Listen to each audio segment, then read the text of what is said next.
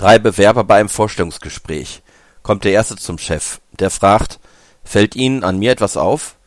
Er antwortet, sicher, Sie haben kein Ohren. Der Chef zögert keine Sekunde und schickt den Bewerber mit wütender Stimme zur Tür hinaus. Der zweite kommt zum Chef und kriegt genau dieselbe Frage gestellt und erhält die gleiche Antwort. Mit einem Schrei wird der Bewerber nach draußen befördert. Vom schnellen Rauschmiss seiner beiden Vorgänger vorgewarnt, geht der dritte Bewerber mutig hinein und kriegt die gleiche Frage gestellt. Er antwortet ganz entspannt, ist doch klar, Sie tragen Kontaktlinsen.